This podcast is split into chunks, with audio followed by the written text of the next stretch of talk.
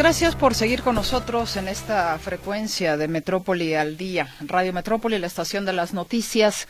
Muy buenas noches a todos los que se están sumando a este programa. Gracias a quienes también desde la primera hora están con nosotros. Gracias por sus comentarios, por sus mensajes, que ahora los vamos a leer. Pero le invito entonces para abrir esta segunda hora de transmisión de Metrópoli al día al resumen en materia nacional. La Comisión de Debates del INE aprueba el mecanismo para seleccionar las preguntas de la ciudadanía que se harán a él y las candidatas a la presidencia en el primer debate el próximo 7 de abril. Reconoce López Obrador que el paquete de reformas que planteó busca influir en el proceso electoral. Una elección es también para definir un proyecto de nación y eso considero es lo más importante. Reaprensión fue una marranada, dicen abogados de militares involucrados en caso Ayotzinapa. El agente del Ministerio Público que se encargó de integrar esta marranada, adscrito a la unidad especializada de investigación para el caso Ayotzinapa, presentaría a sus testigos estrella. Evidentemente, esto no ocurrió. Este martes inició el levantamiento de los censos económicos 2024 y terminará el 31 de agosto informó el Instituto Nacional de Estadística y Geografía. Se registró temblor al sureste de Chiapas. La intensidad fue de 5.7 de acuerdo con el reporte del Servicio Sismológico Nacional. Qué bueno que nos acompaña en esta segunda hora de transmisión de Metrópoli al Día. Los teléfonos en cabina, se los recuerdo con muchísimo gusto, 33 38 13 15 15 y 33 38 13 14 21. Nuestro WhatsApp y Telegram también están a su disposición en el 33 22 23 27 38. Y como ya escuchaba usted en las cabezas informativas, este martes inició el levantamiento de los censos económicos 2024 y terminará el 31 de agosto, de acuerdo con lo que informó el Instituto Nacional de Estadística y Geografía. El ejercicio que se realiza cada cinco años es la base de las estadísticas económicas nacionales, es decir, permite conocer qué, cuánto, cómo, dónde y con qué se produce en la economía de México. Serán cuestionados dueños de establecimientos, productores de bienes y comerciantes, entre otros. Así es de que es muy factible que gente del Instituto Nacional de Estadística y Geografía llegue precisamente a ese tipo de establecimientos, a los establecimientos comerciales, para hacer el censo. Siempre ah, recuerde usted pedir una identificación. Esto me parece que es muy importante para que usted pues pueda participar en estos censos económicos que realiza el Instituto Nacional de Estadística y Geografía y como le digo ya iniciaron el día de hoy y terminarán hasta el 31 de agosto, pues casi casi todo el año, ¿no? Y bueno, gracias también por el favor de su comunicación. Nos dicen, mi nombre es Abel Macías Moreno, hoy hice cita por teléfono para renovar mi tarjeta, mi pasaje, me dieron cita para el 27 de febrero. Mi problema es que tengo que ir muy lejos a la colonia Tabachines. Yo vivo cerca de Plaza del Sol, siempre he ido a la oficina de las Águilas, allá me queda muy lejos y no puedo ir. ¿Me puede ayudar a que me den cita en las Águilas? El número que me dieron fue, bueno, aquí lo comparte, esta cita la hice hoy por vía telefónica, hoy por la mañana, febrero 6. Don Abel, si la hizo la, cita vía telefónica, discúlpeme la pregunta, ¿le contesta una máquina o le contesta una persona? Porque si le contestó una persona, pues creo que pudo haberle usted dicho, oiga, no hay la posibilidad de que me la den mejor en tal parte. Es que no, no lo sé. No, no, no sé cómo estuvo lo de, lo de su cita. Sin embargo, hay un teléfono de igual manera, para que si usted desea comunicarse, a ver si le pueden ayudar para hacer ese cambio. Eh, la licenciada Sirenia Orozco dice que ha notado que después de las seis de la tarde la estación tiene intermitencias. Gracias por su comunicación. Sí, ha habido alguna situación ahí que me parece ya va un poco mejor. Yo le decía la semana pasada que me decían los ingenieros, un problema con el servidor. Bueno, cualquier cosa que esto signifique, ¿no? Y un problema severo en fin, ellos entienden mejor de estas cosas que uno. Eh, nos dicen, refiriéndote al programa de mi pasaje, no abre la página, manda varios mensajes diferentes y en los teléfonos que proporcionan no contestan. Y su servidor lo ha intentado de día, de noche y de madrugada y nada desde que se abrió la página. Soy Raúl González Covarrubias, gracias, ya soy inscrito. O sea, soy persona para refrendo. No me diga que no ha tenido la suerte de hacer entonces su cita, don Raúl. Ah, caray, pues no sé, ¿será que está un tanto cuanto saturado el sistema y no pueden o, no sé si lo ha intentado, por ejemplo, con otro servidor. No sé si ya ha hecho, si ya ha hecho ese intento. Ay, en fin, ¿qué, qué, le puedo decir? Ojalá que, pues sí se puedan poner las pilas eh, definitivamente, eh, en este caso, la Secretaría del Sistema de Asistencia Social, para que la tecnología pues sea más amable y no se esté, digo, yo puedo entender cuando los servidores se, se saturen, ¿no? Pero de todas maneras me parece que no sería mal que le dieran una revisadita. Eh, Genaro Guadalupe dice, ¿de qué preocuparse, señor presidente, si se tiene 30 mil votos que están a disposición de Morena, según Salvador Caro Cabrera? Votos de su estructura política. Así sus reformas pasarán con la mano en la cintura. Por cierto, reformas muy puntuales. Buenas tardes. Buen día, está fallando la transmisión en línea. ¿Tenemos problemas, Inge, mi estimado ingeniero, con la transmisión? Bueno, es que yo los veo que andan corriendo. Bueno, ahí te paso, ahí te paso más, eh, más eh, eh, reportes de nuestra audiencia. Nos dice Felipe Lomelí, López empeñado con sus bolas de humo de sus reformas anticonstitucionales recicladas que nos llevarían al pasado de 1917, cuando las mujeres no tenían derecho a votar. Pero esto es con tal de desviar la atención de los pésimos resultados de su gobierno, con sus fallidas estrategias de inseguridad, de salud, medicinas y vacunas, huachicoleo, corrupción de sus hijos, familia, colaboradores y el narco apoyo a sus compañeros. Eh, bueno, ah, tengo que irme a la pausa. Va, vámonos a la pausa y ya volvemos.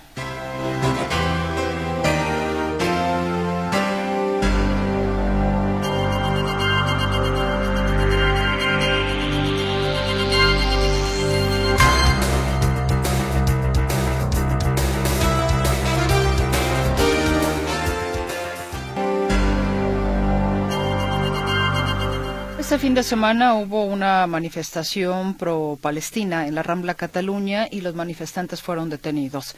El alcalde Tapatío justificó esta detención que pues se hizo viral en las redes sociales. Mi compañero Héctor Escamilla Ramírez nos tiene la información. Héctor, te saludo con gusto. ¿Cómo estás? Muy buenas tardes. Noches ya. ¿Qué tal, Meche? ¿Cómo estás? Buenas noches. Y bueno, sí, en efecto, comentarte esta situación que se presentó el fin de semana en la zona de la Rambla Cataluña, donde un grupo de manifestantes realizaban activaciones, esto en protesta por el tema de los ataques de Israel contra los palestinos allá en Medio Oriente. Esta manifestación ya habían sido llevadas a cabo en diversas etapas, diferentes estadios eh, de, esta de esta de esta eh, guerra. Eh, bueno, pero coméntate sobre esta situación, Meche, que en este caso la autoridad eh, pues actuó eh, como no había actuado en otras ocasiones, es decir, eh, detuvo a los manifestantes. ¿Cuál fue la motivación?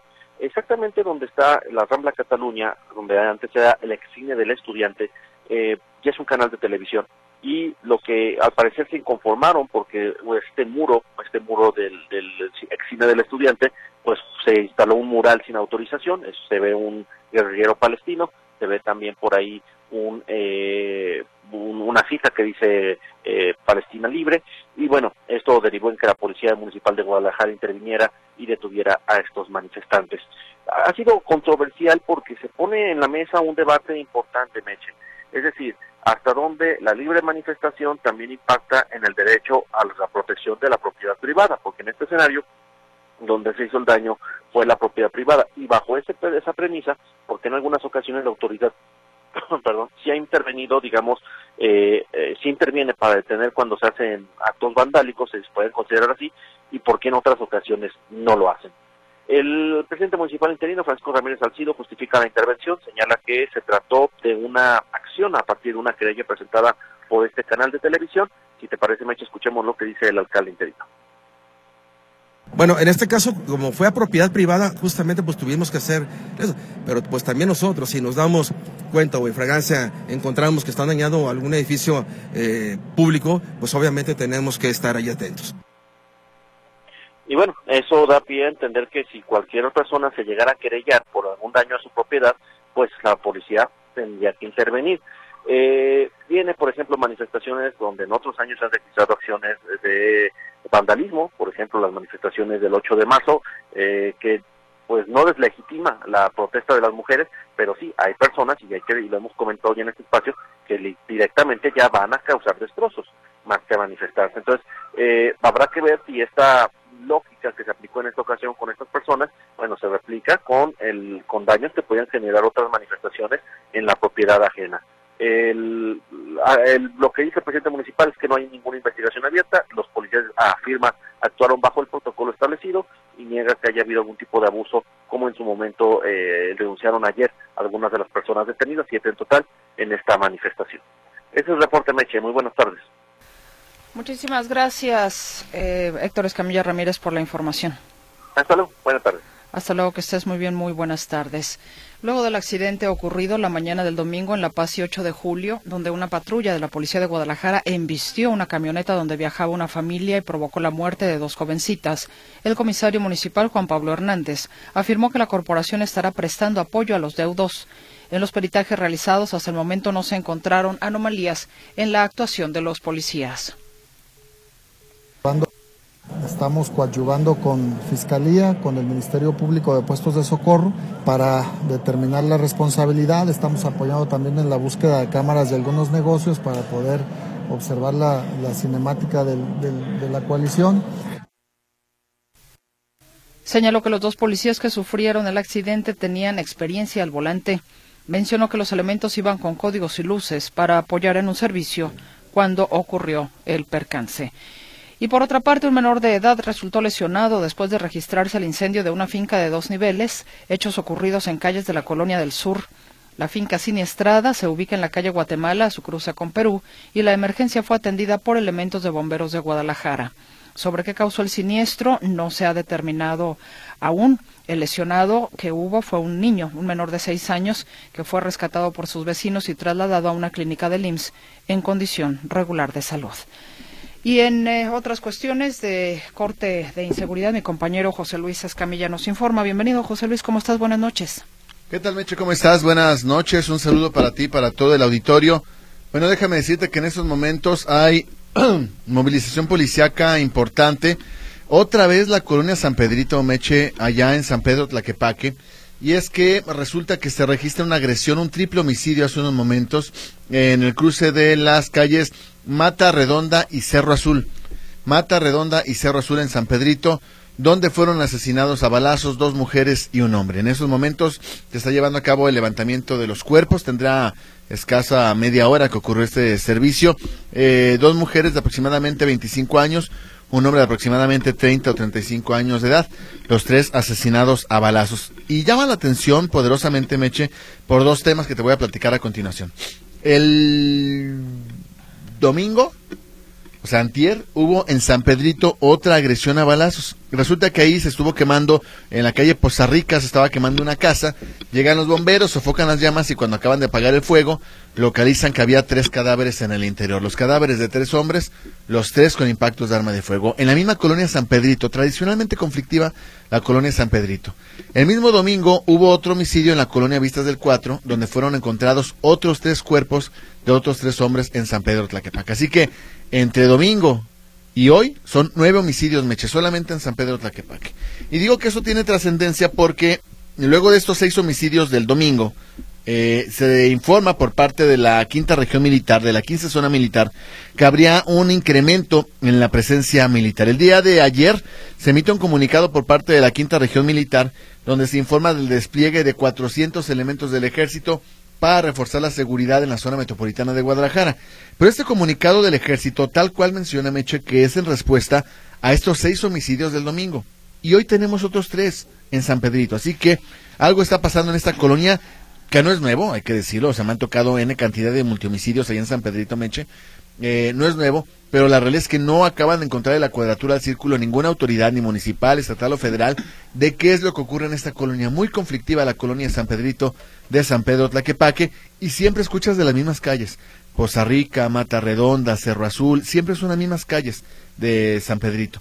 Y bueno, entonces fueron tres homicidios el sábado, el domingo en Poza Rica, hoy otros tres en esta calle de eh, Cerro Azul allá en San Pedro Tlaquepaque, en la colonia San Pedrito. Y bueno, ya te decía yo de la llegada de estos 400 elementos del ejército. Hablemos de otro asunto, Meche, como son eh, otro asesinato, un homicidio que se, que se da el día de hoy en el municipio de Tlajumulco de Zúñiga, a espaldas de otro fraccionamiento muy conflictivo como es el de Villa Fontana. Resulta que eh, se reportó que hay un eh, predio, un predio agrícola, un sembradío, donde el día de hoy se reportó el hallazgo de un cadáver aproximadamente a las 12 del día. La Policía Municipal de Tlajomulco de Zúñiga recibió el reporte de un cadáver abandonado ahí en una parcela a espaldas del fraccionamiento Villa Fontana Aqua.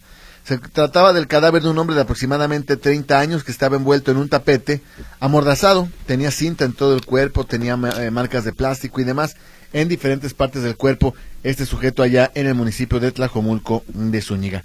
La violencia desafortunadamente no para ahí, Hablemos también sobre este enfrentamiento a balazos, Meche, que se da el día de hoy en el municipio de Puerto Vallarta, en el cruce de las calles Río Bravo y Río Mascota. Esto en la colonia La Desembocada, donde los ocupantes de una camioneta Toyota Tacoma en color blanco disparan contra elementos de la Guardia Nacional. Resultan dos elementos de la Guardia Nacional heridos en las pantorrillas. Afortunadamente se les reporta fuera de peligro. Pero los dos atacantes también fueron lesionados y detenidos. Los dos hombres a bordo de esta camioneta Toyota Tacoma les, eh, resultan lesionados y detenidos luego de este enfrentamiento que generó muchísima movilización policiaca allá en el municipio de Puerto Vallarta. Se hablaba de granadazos y de vehículos incendiados y demás. No, no, no. Fue un enfrentamiento relativamente breve, como te digo, con dos civiles heridos, dos presuntos eh, agresores heridos y dos agentes de la Guardia Nacional lesionados también de bala. De ahí vayámonos a una nota muy lamentable, Meche. Muy triste lo que ocurrió con este policía municipal de Tlajomulco de Zúñiga. Bueno, no con él, sino con la persona a la que le comete este delito. Resulta que el pasado 14 de enero, eh, eh, la policía municipal de Tlajomulco recibe el reporte de una persona, de un ciclista que había sido atropellado, ahí muy cerca de las instalaciones de la policía. Este ciclista fue atropellado y llega un elemento de nombre José Guadalupeo, quien ese día era el encargado de la zona o de la, de la zona. Este sujeto, José Guadalupeo, en lugar de prestarle ayuda a este ciclista que había sido atropellado, le dice a dos de los policías, levántenlo y suban a la patrulla. Entonces a este ciclista atropellado lo suben a la patrulla y en lugar de pedir apoyo, les ordena que lo estén paseando por espacio de dos horas y luego van y lo tiran a una brecha, allá en el fraccionamiento Chulavista. En lugar de pedir ayuda, en lugar de pedir una ambulancia, a toman a este ciclista, se lo llevan a una brecha y ahí lo abandonan. Incluso entiendo que hubo cámaras del C5 que captaron el momento de esta situación. Comienzan las investigaciones y los elementos de la Fiscalía del Estado a cargo del tema eh, vinculan, eh, eh, perdón, identifican como responsable de estos hechos a José Guadalupeo, lo detienen y lo vinculan a proceso por los delitos de abuso de autoridad, homicidio simple y abandono de personas. Son los tres delitos que le fincan a este policía que obviamente se quedará en prisión preventiva justificada. Luego de lo que ocurrió con este eh, ciclista, imagínate, en lugar de prestarle ayuda, aparentemente, según me cuentan de manera extraoficial, esto se debe a que este ciclista constantemente estaba generando problemas en la zona. Entonces este elemento aparentemente dijo, pues para que ya no esté dando lata, mejor a la mala hierba hay que cortarla, vamos a aventarlo por allá y eh, pues desafortunadamente falleció producto de sus lesiones y pues eh, tendrá que responder pues ahora por este homicidio de este ciclista. Es mi reporte, Meche. Buenas noches. Muchísimas gracias, José Luis Escamilla. Muy buenas noches. Hasta luego. Y vayamos ahora con otra información luego de cinco, bueno, no, más bien, voy, voy con otra cosa, alrededor de un millón doscientos diez mil pastillas de fentanilo, 70 kilos de metanfetamina y 5 kilos de cocaína fueron halladas en paneles de abejas que estaban siendo transportados en la carretera Culiacán-Los Mochis, de acuerdo con lo que informó la Fiscalía General de la República. En atención a una denuncia anónima, fuerzas federales se trasladaron a la caseta El Pizal de la autopista, donde le marcaron el alto a un automóvil conducido por Axel M., quien transportaba cajas de madera con paneles de abejas. En el interior de las cajas se localizó la droga, donde destacan aproximadamente 125 kilos de fentanilo. Saludo a mi compañero Arturo García Caudillo con este tema de la reaprensión de los militares involucrados en el caso Ayotzinapa, esa reaprensión que su abogado catalogó de una marranada. Te escuchamos, Arturo. Muy buenas noches. ¿Qué tal, Mercedes? Nuevamente me da gusto saludarles. Sí, hoy ofrecieron conferencia de prensa los abogados defensores de estos ocho militares que, pues, habían recibido la autorización para eh, seguir el proceso en casa pero uh, pues no le gustó al gobierno federal, no le gustó a la Fiscalía General de la República y el Ministerio Público de inmediato apenas cruzaron la puerta de salida del reclusorio, ya los estaban esperando con nuevos cargos y pues los reaprendieron. Por eso es que justamente hoy los abogados señalaron este este asunto como una marranada por parte del Ministerio Público, por parte de la Fiscalía General de la República. Vamos a escuchar al licenciado César Omar González, que es uno de los abogados defensores, defensores de estos ocho militares. Todo esto evidentemente después de que nosotros anunciamos el día 20 que habíamos logrado cambiar la medida cautelar de nuestros representados. Esto fue un coletazo con fines político-electoreros. Ante estas irregularidades, esta defensa solicitó la duplicidad del término constitucional y presentó, entre otras pruebas, a fin de acreditar la inocencia de nuestros representados, las testimoniales a cargo de Carla y Neto, a fin de que fueran interrogados por nosotros hoy en audiencia a las nueve de la mañana. Nosotros esperábamos que con la misma eficiencia y premura y de forma express y cumpliendo y atendiendo todos los principios de inmediación, deber de, deber de libertad, objetividad y debida diligencia, el agente del Ministerio Público que se encargó de integrar esta marranada, adscrito a la unidad especializada de investigación para el caso de Chinapa, presentaría a sus testigos estrella. Evidentemente, esto no ocurrió. Pues ahí está justamente eh, uno de los abogados de la defensores de estos ocho militares, el licenciado César Omar Quien molesto por esta situación, eh, porque ellos ya tenían o consideraban que eh, habían logrado un avance importante en este tema. Y Ayotzinapa, la desaparición de los 43 normalistas, es un caso que no está cerrado, pero que estamos muy lejos, muy lejos de conocer realmente qué fue lo que sucedió. Ya pasó todo el sexenio pasado, eh, o casi todo el sexenio pasado, y pues parece que vamos a llegar al final de este sexenio y vamos a seguir sin saber qué fue lo que realmente ocurrió con los 43 normalistas. El reporte, Mercedes. Muchísimas gracias, Arturo García Caudillo. Hasta el rato. Hasta el rato. Y en un ratito más tendremos la información deportiva.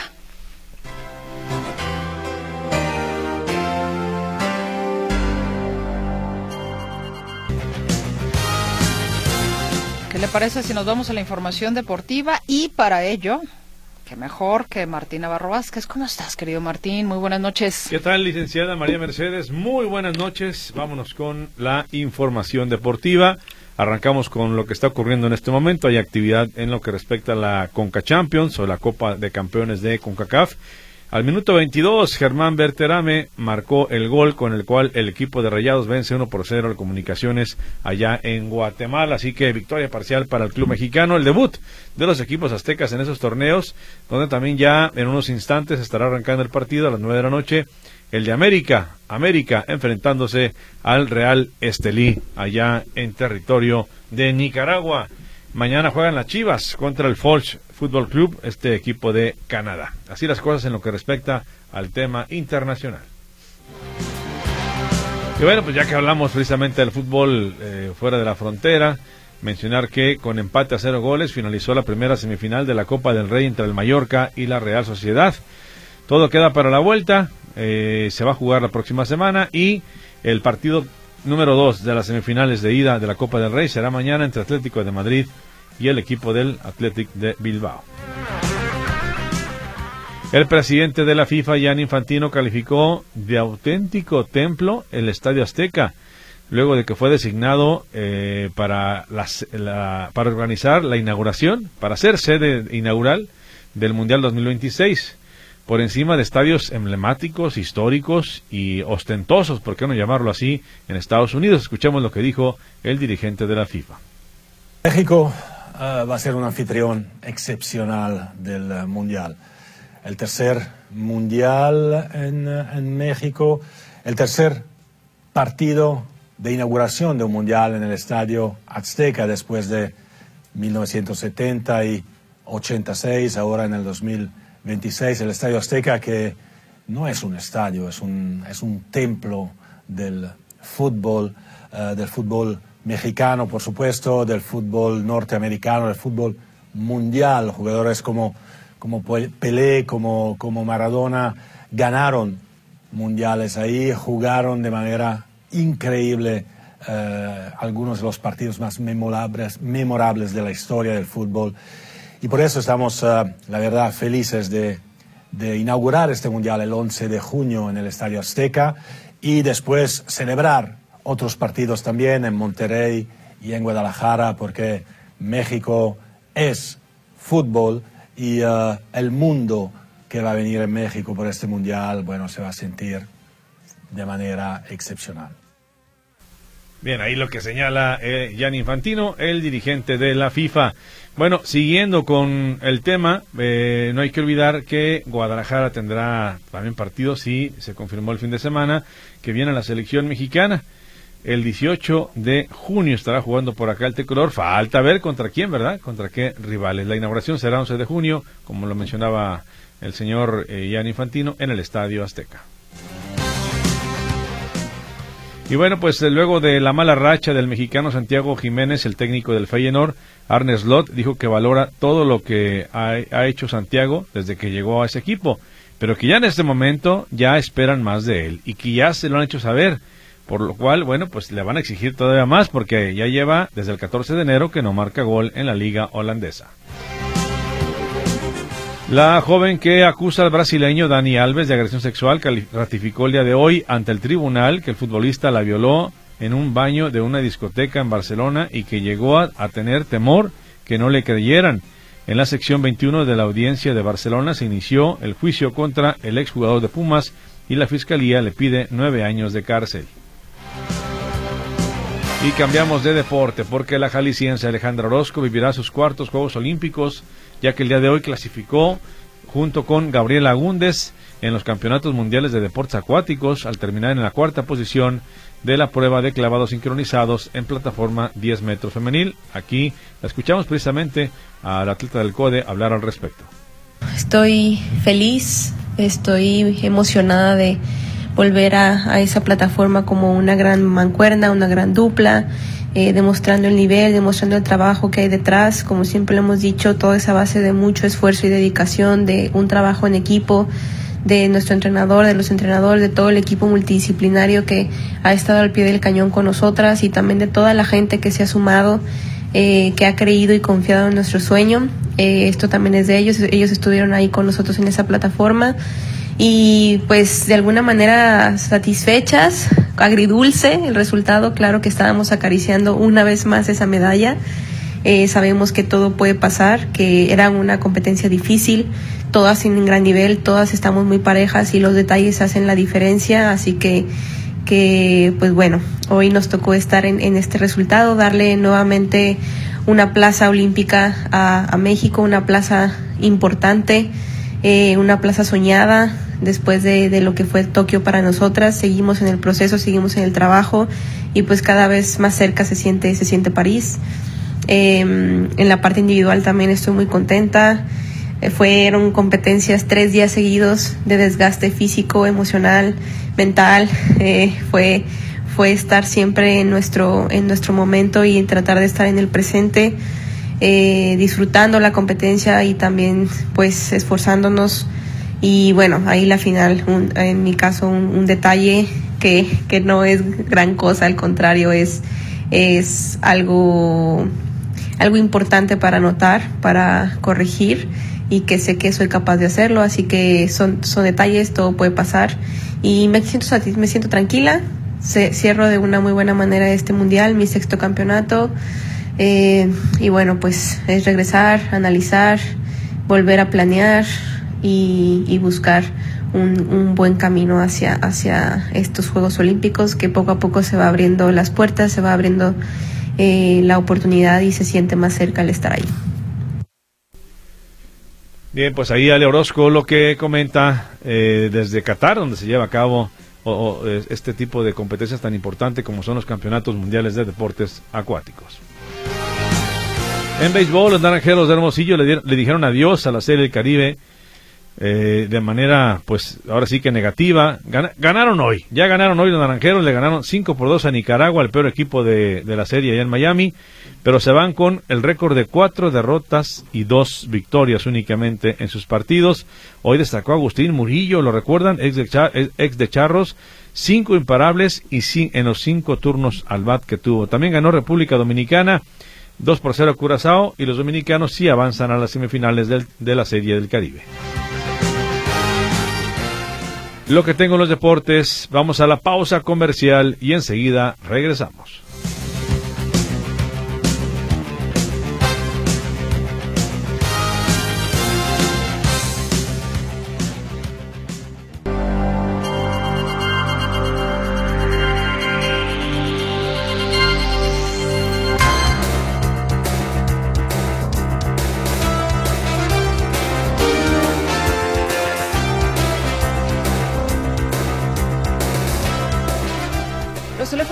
Están a su disposición 33 38 13 15 15, 33 38 13 14 21. Nuestro WhatsApp y Telegram también están a sus órdenes en el 33 22 23 27 38.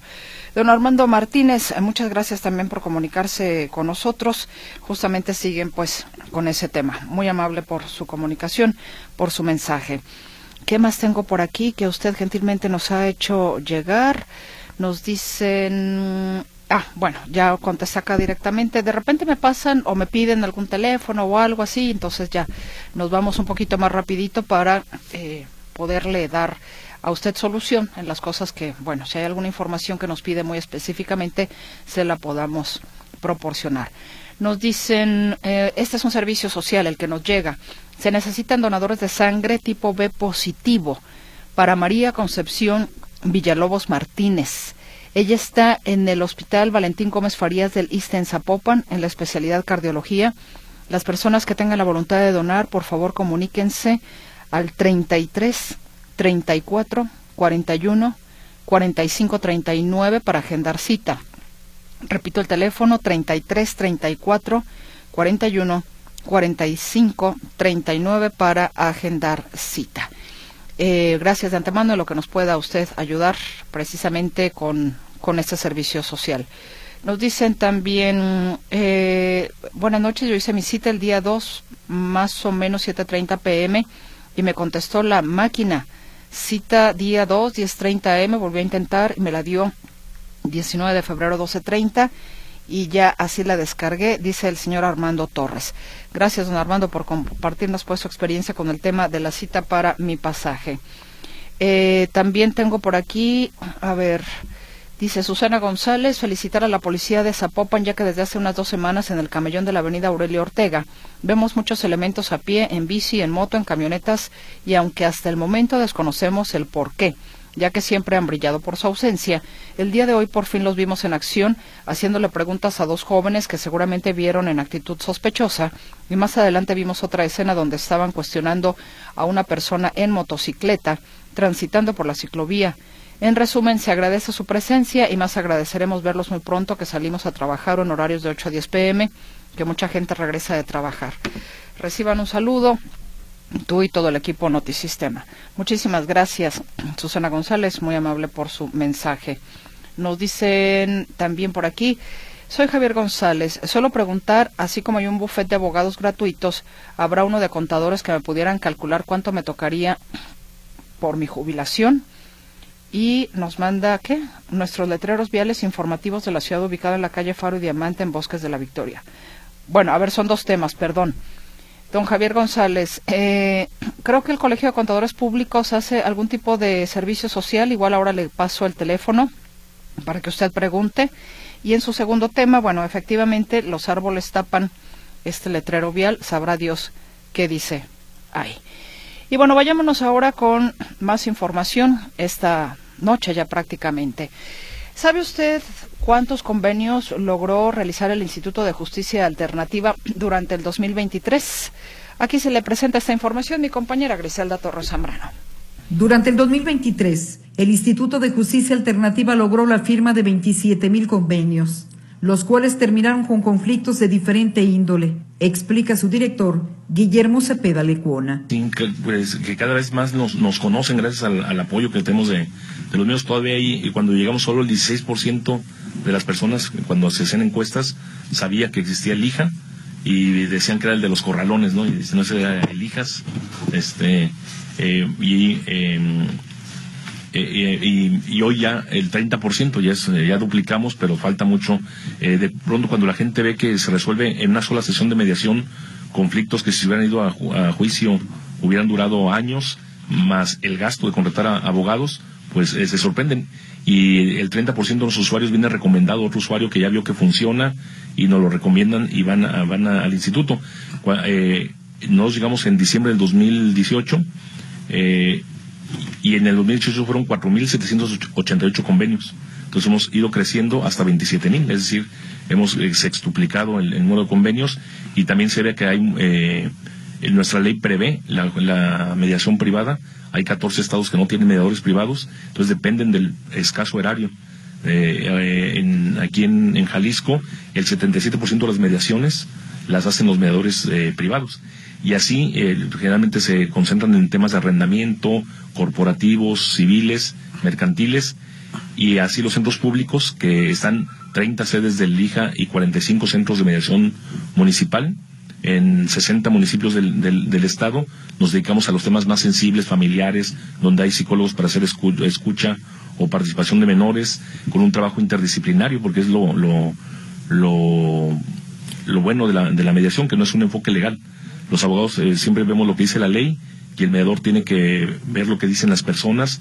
Eh, los abogados litigantes se, se la pasan en la controversia legal, pero abajo de la controversia legal están los intereses de las personas, sus necesidades. Cuando la gente revela, como es confidencial la mediación, la gente revela sus necesidades y, y entonces hay empatía con otra parte. Dice, no, pues, oye, entiende, yo tengo esta parte, sobre todo en materia familiar, donde hay eh, cosas más allá de la ley, mucho más. El tema de las percepciones, hay muchos problemas comunitarios son de percepción es que yo siento que lo haces para molestarme. No, yo ni, ni pero ya ahora que me lo dices, empatizo, eh, valido esa, esa sensación que tienes y cambio mi conducta. Entonces, desde ahí se resuelve, ya que están ambas partes, el 82% se va con un convenio y el 98% de los convenios se cumple espontáneamente, porque las partes construyen la solución. A ver, nos decía que en primer lugar o mayoritariamente los convenios eh, se han enfocado al tema del arrendamiento. ¿Por qué?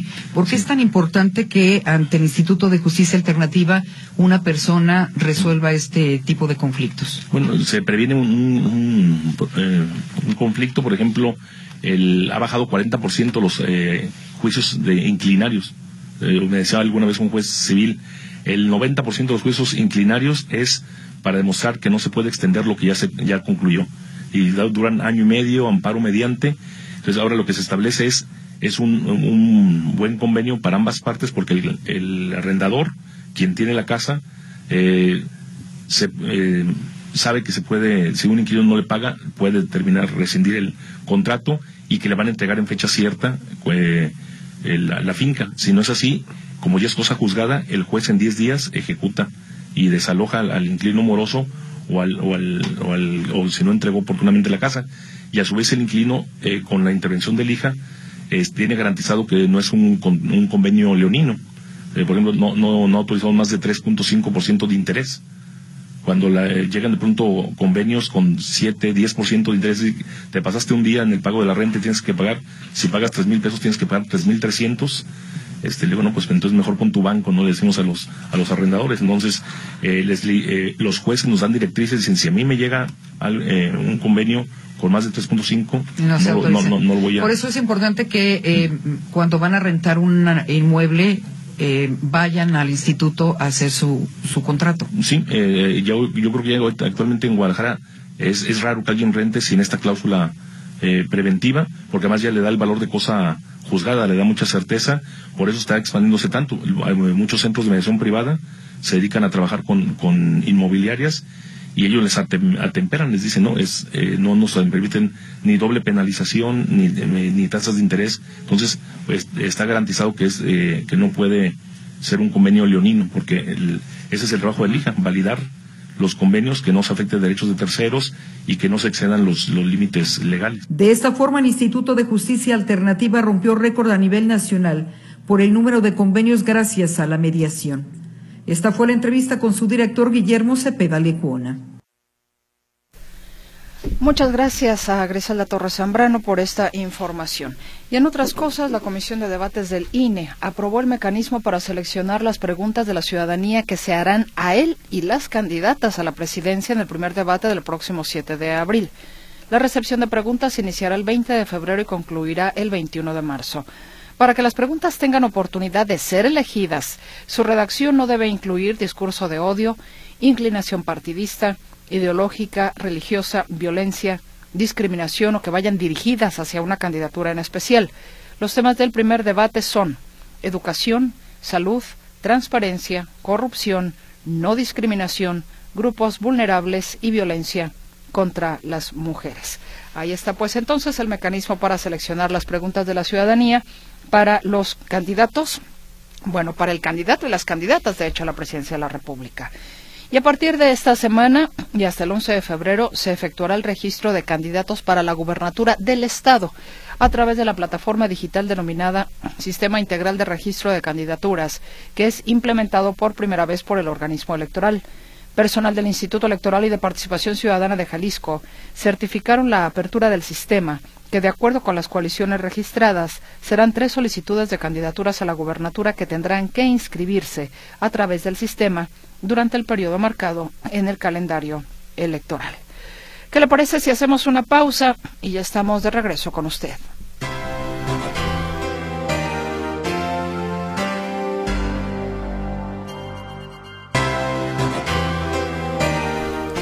La unidad de inteligencia financiera deberá ser pública. La información obtenida a través del software Pegasus, eh, del software Pegasus determina la Suprema Corte y mi compañero Arturo García Caudillo nos tiene la información. Arturo, adelante. Sí, ustedes, nuevamente me da gusto saludarles. Efectivamente, el Pleno de la Suprema Corte de Justicia de la Nación, de la, de la Sala Superior de la Suprema Corte de Justicia de la Nación, eh, reafirmó la decisión que había tomado ya la, eh, el, Instituto de Transparencia para que la Unidad de Inteligencia Financiera de la Secretaría de Hacienda entregue la versión pública de la información que posee acerca de la investigación del caso Pegasus. Como ustedes saben, este software fue utilizado en el sexenio pasado y aparentemente sigue usándose en el actual sexenio para espiar a periodistas, a defensores de derechos humanos, a políticos, incluso a los mismos o algunos miembros del partido en el poder.